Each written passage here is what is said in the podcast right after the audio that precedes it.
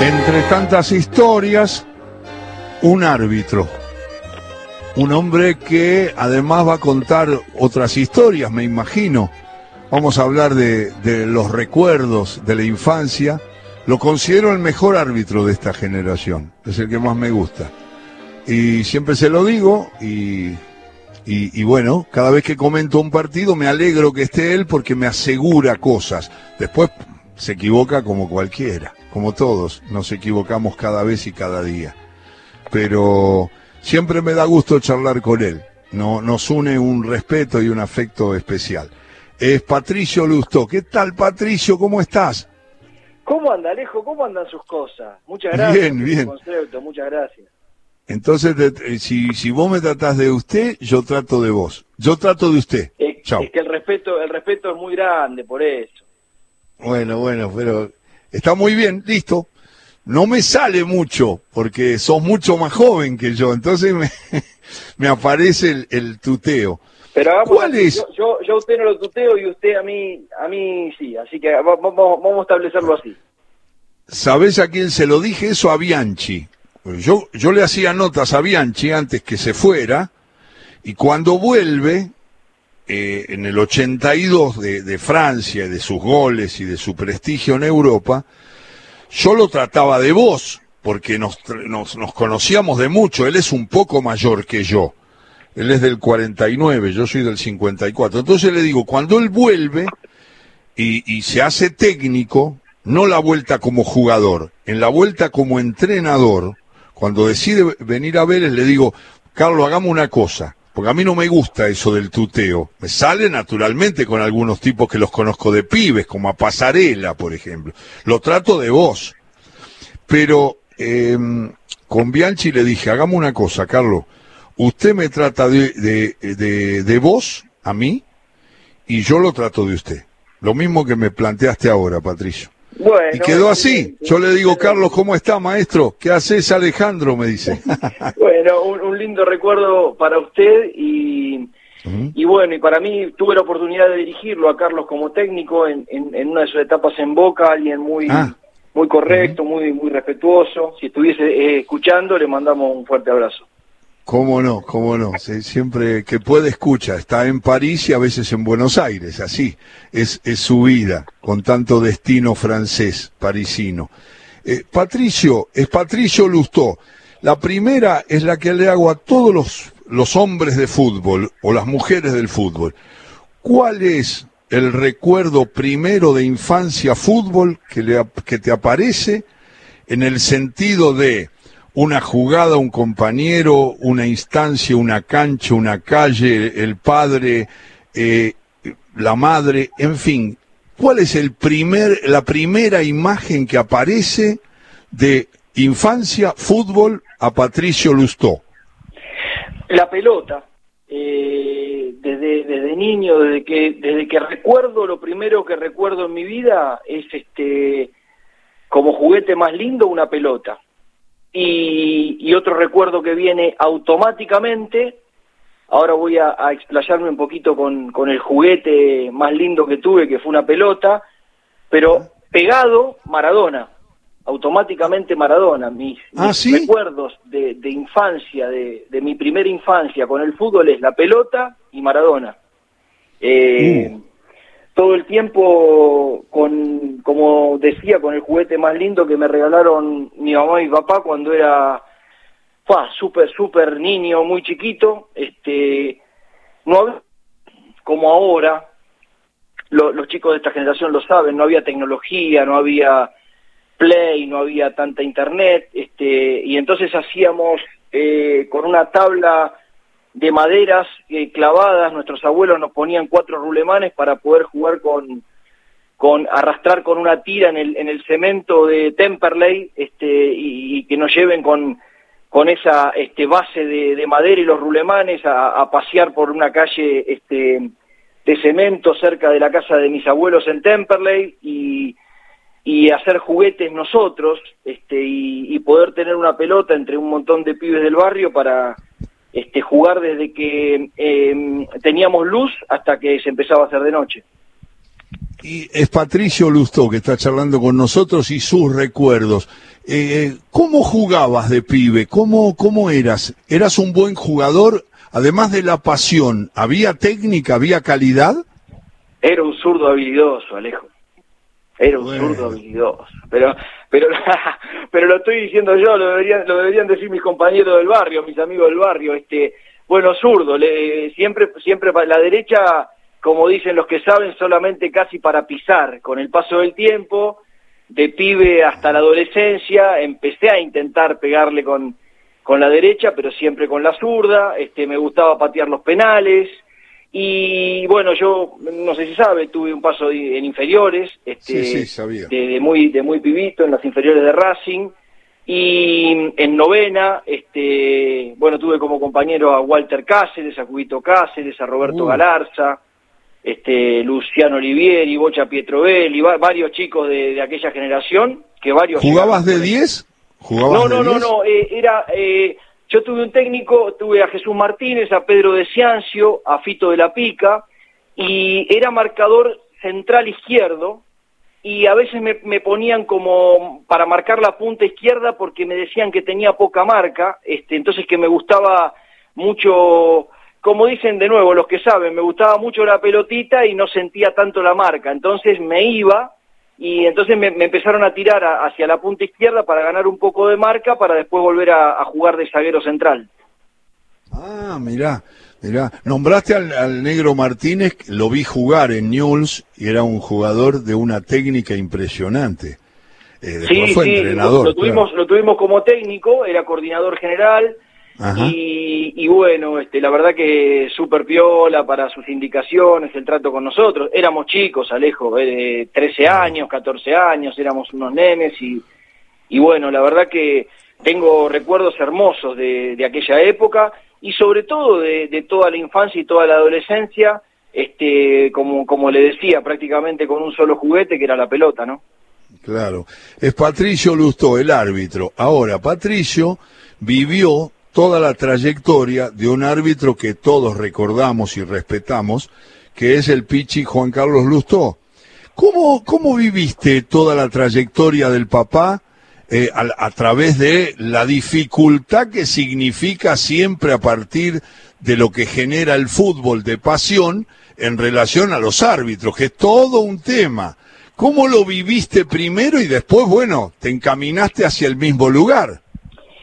Claro, la, verdad que lo viví bárbaro, este, me encantaba, digamos, yo soy el más grande de, tres hermanos, después está, me sigue Natalia y Juan Pablo, que es el más chico, y soy el que más lo pude ver eh, en, el caso, por ejemplo, de dirigir primera y, dirigir en el exterior. Bueno, él de la camada de Carlos Espósito, Juan Baba, Ricardo Calabria, Juan Carlos Vizcay, Francisco La Molina, esa, esa fue su camada todos brillantísimos árbitros que tuvo el fútbol argentino. Es anterior a Castrilli. Claro, porque Castrilli es más de la generación de Lizondo, un poco después Baldassi, eh, eh, es más de esa generación, claro, es una generación anterior. Eh, bueno, y antes este Claudio Busca, Arturo Iturralde, Ángel Coereza, Teodoro Nitti, bueno, la cantidad ¿no? de árbitros brillantes que dio nuestro país, ¿no?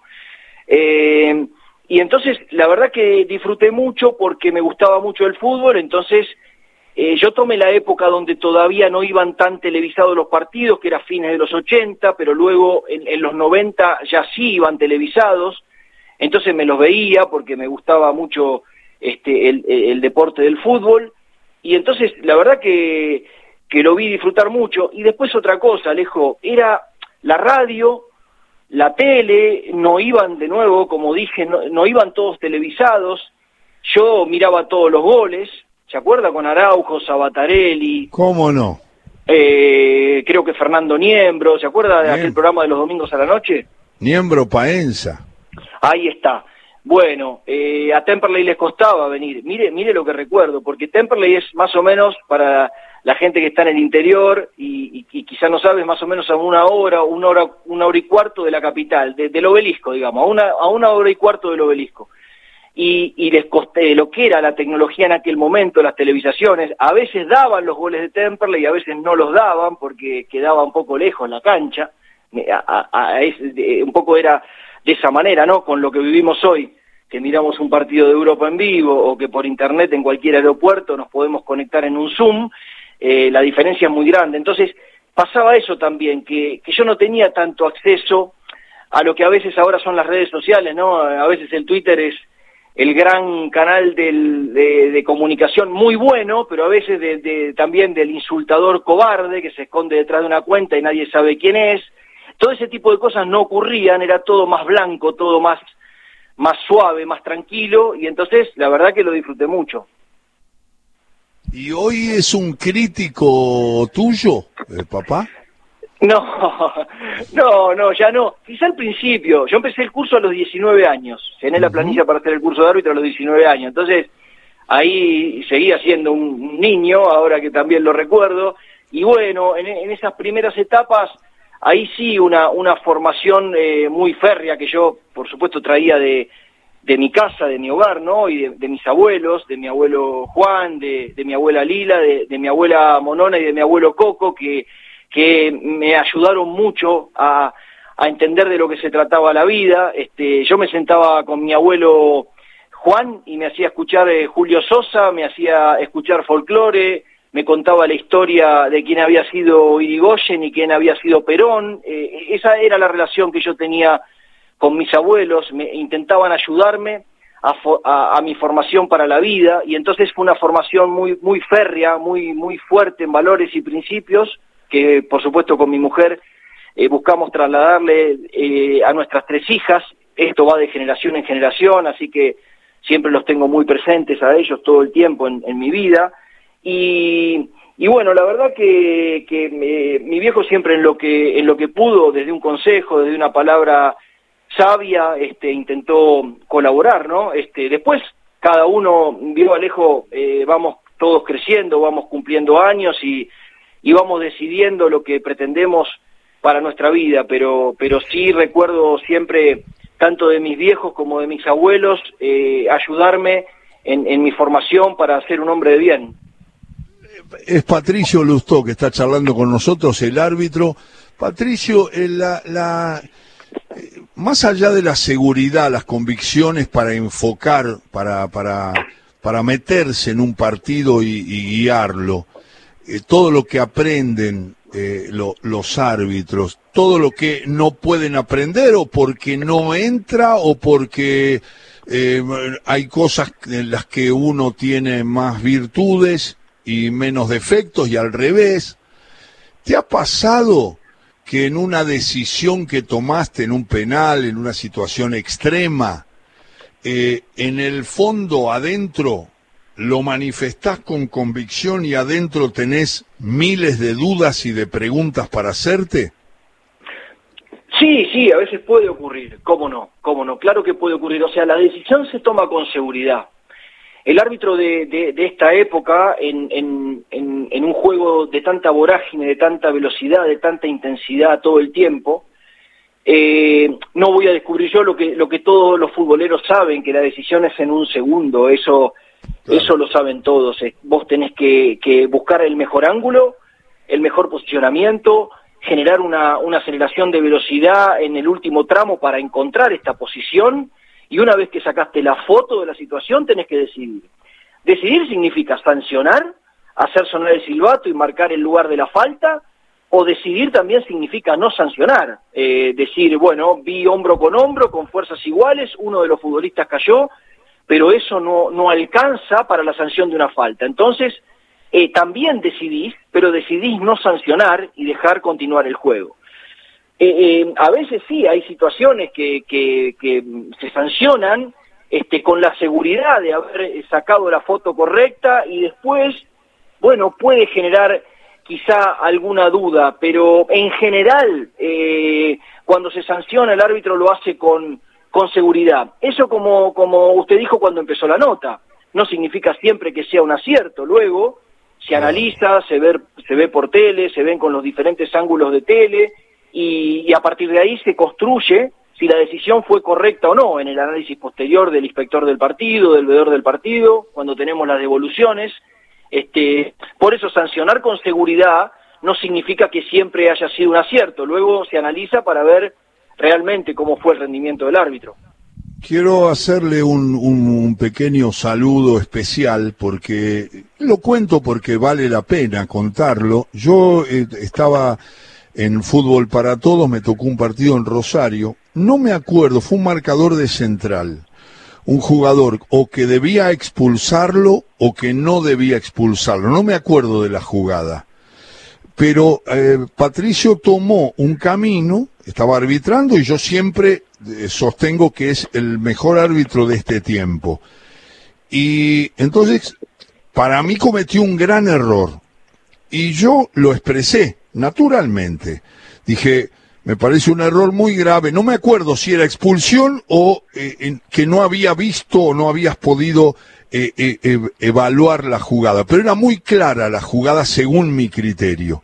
Y lo que quiero contarle a la gente es que yo lo dije claramente en la transmisión, que se había equivocado Lustó, enfáticamente porque había influido mucho en el andar del partido esa decisión que había tomado, que no había tomado, porque repito, no recuerdo. Y cuando tuve una comunicación casual con, con Patricio por, por cuestiones periodísticas, él me reconoció el error. Me dijo, yo me di cuenta que me equivoqué. Después que, que, lo que pasa siempre, que uno después pasa el tiempo, la jugada, la charla, eh, lo ve otra vez y dice, pucha, me equivoqué. Pero él me lo dijo a mí, que yo le había cambiado. Él ya sabía, creo que yo había dicho que se había equivocado severamente. Y él me dijo, sí, la verdad que me equivoqué. Eh, no, no terminé de ver algo o, o me apuré con esto. Y me lo reconoció de una manera tan natural que eso, la verdad, Patricio, no es frecuente y habla de tu grandeza.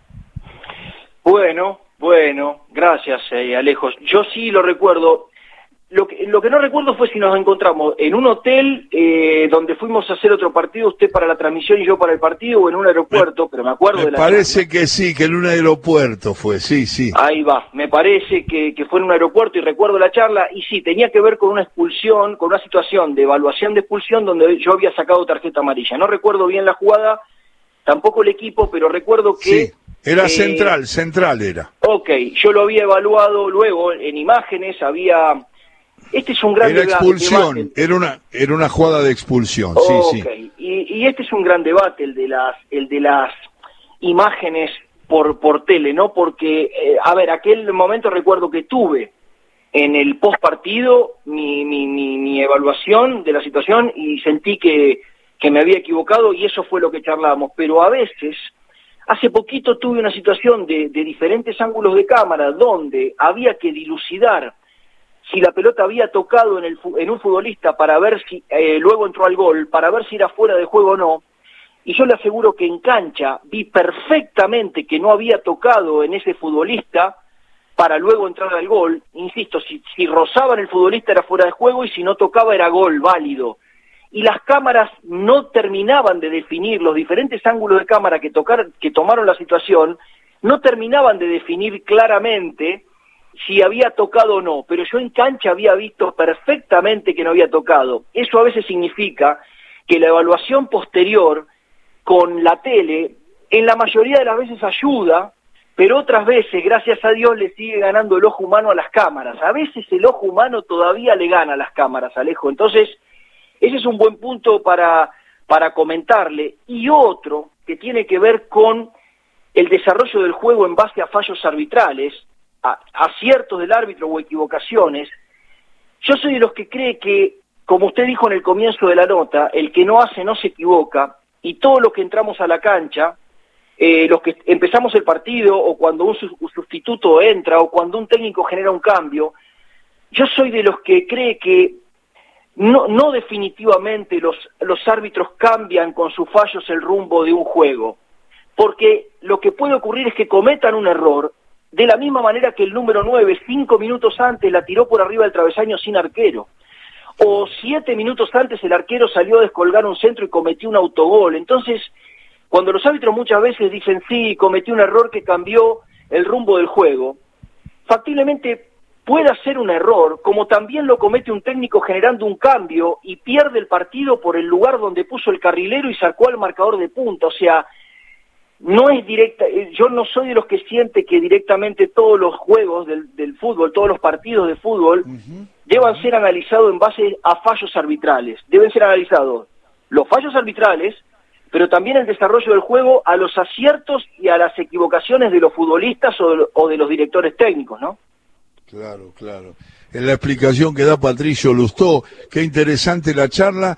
Eh, derivo en el VAR, porque el otro día eh, lo, lo, lo, vi con su grupo técnico arbitrar un partido de eliminatorias impecable. Y entonces eh, tuvimos un, un, yo le mandé un mensaje a Patricio y le dije mi posición eh, con el VAR. Yo lo que digo es que ayuda mucho para ver, pero lo que creo que se come muchos minutos la explicación de la gente del VAR a ustedes, cuando ustedes aprietan el auricular y separan a los jugadores, le pasa a todos los árbitros sudamericanos y del mundo, aprietan el, auricular para escuchar bien lo que le, le explican la jugada que vieron. Y después lo invitan a que la vea. Y usted ve lo que ya le explicaron. Yo digo, no se puede abreviar ahí un tramito porque son a veces tres minutos, más dos minutos de lo que ve, son cinco, es mucho. Esa es la, la, la, duda que tengo que, genera un cambio tan grande como la inclusión del VAR que genera en, en, los futboleros, en los comentaristas, en los relatores, en los árbitros y en los jugadores. Claro, Alejo, eh, está muy bien, está muy bien la descripción. Eh, esa búsqueda está. Esto que usted describe ocurre. A veces en esa cantidad de tiempo y a veces en menos cantidad de tiempo tiene que ver, a, eh, a veces tiene que ver con situaciones taxativas o factuales que tienen que ver con un fuera de juego. Ahí no hay interpretación, es taxativo o factual, insisto. Pero hay otras situaciones que son más interpretativas, que tienen que ver con la fuerza y la intensidad de una falta de tiro libre directo, por ejemplo. Entonces, ahí hay un análisis mayor porque es netamente interpretativo. De lo factual y taxativo pasamos a lo interpretativo. Y ahí hay este, situaciones distintas para evaluar, pero también eh, estamos en una época, eh, el juego del fútbol se inventó hace 150 años aproximadamente. Las tarjetas, la amarilla y la roja, a los árbitros eh, se, se, les incluyó en el reglamento, en las reglas de juego, en el año 70, en el Mundial, en el famoso Mundial del 70, a partir de ahí los árbitros pudieron tener tarjeta roja y amarilla. Antes le decían al futbolista que se retire de la cancha sin exhibir tarjetas. O sea, hace 50 años que los árbitros tenemos tarjetas, junto con nuestro silbato, nuestra moneda, nuestro lápiz, tenemos tarjetas. El VAR fue creado hace cuatro años, o sea, en un deporte que tiene 150 años, el VAR desembarca en este deporte hace cuatro años. Entonces, es una realidad, eh, eh, es algo que todavía es muy novel eh, para el deporte. Entonces, estamos en una etapa donde se, se debe buscar corregir errores claros, obvios, evidentes y manifiestos, esos que un lunes, después de que el partido se jugó el domingo, se estarían hablando en todos los bares de Buenos Aires, ojalá ya en un futuro eh, si Dios quiere, sin pandemia, y se estarían hablando en todas las oficinas de Buenos Aires y en todas las radios y los canales de televisión de Buenos Aires. Eh, estamos hablando de nuestro, nuestro torneo nacional, ¿no? Entonces, ese error claro, obvio, manifiesto y evidente, el protocolo pide que se invite al árbitro de campo a corregirlo. Entonces todavía estamos en una etapa donde la justicia y el buen rendimiento del árbitro está por arriba de la cantidad de tiempo utilizado para la decisión. ¿Se entiende, Alejo? Eh, la decisión eh, se tiene que tomar, eh, busca el protocolo, en la menor cantidad de tiempo posible, pero estamos todavía en una etapa donde la decisión absolutamente justa por, por el error que el árbitro cometió en campo eh, puede llevar más tiempo, entonces es más importante todavía la decisión correcta que la cantidad de tiempo utilizada para llegar a esa decisión. ¿Se entiende? Sí, sí. Y sí, y sí, hay que seguir analizando y seguir buscando. Pero se está buscando, Alejo, eh, se está buscando pulirlo, se está buscando con mucho trabajo y mucha capacitación bajar los tiempos de análisis. Se está buscando eso. Patricio eh, Lustoes, eh, Patricio, de todo lo que vio, le refirieron, es una pregunta que habitualmente se la hago a todos los invitados aquí en Todo con Afecto en Radio Nacional. Eh, de todo el fútbol que vio, que vio por televisión, que vio en filmaciones, que vio en videos, eh, que, que, vio en la cancha, que vio como hincha o como, o como árbitro, eh, vio o, o percibe que hay un jugador o dos o tres que están arriba de Maradona? No, que yo haya visto arriba de Maradona, nadie yo. Ah, eh, por supuesto que, que equiparo ese nivel sin, sin que me haya tocado este, dirigirlo. En realidad tuve la oportunidad en dos partidos a beneficio. Uno eh, con Diego y otro con Lionel Messi, ¿no? Por supuesto. Uno fue para la, la Fundación Pupi, donde me convocaron y, y, estuvo Lionel, pero bueno, por supuesto eran partidos para, para que se diviertan ellos y se divierta la gente. Pero claro, yo con Diego me nací, me crié, me desarrollé, este, y voy a utilizar algo que, siento realmente y, lo voy a decir. Eh, y es una frase que, leí hace poquito. Eh, sinceramente, no, yo como futbolero y como ser humano habitante de este país donde también nació él, eh, siento que, que no estoy yo para juzgar lo que él hizo en el desarrollo de sus 60 años, ¿no? Ya, creo que sí, 60.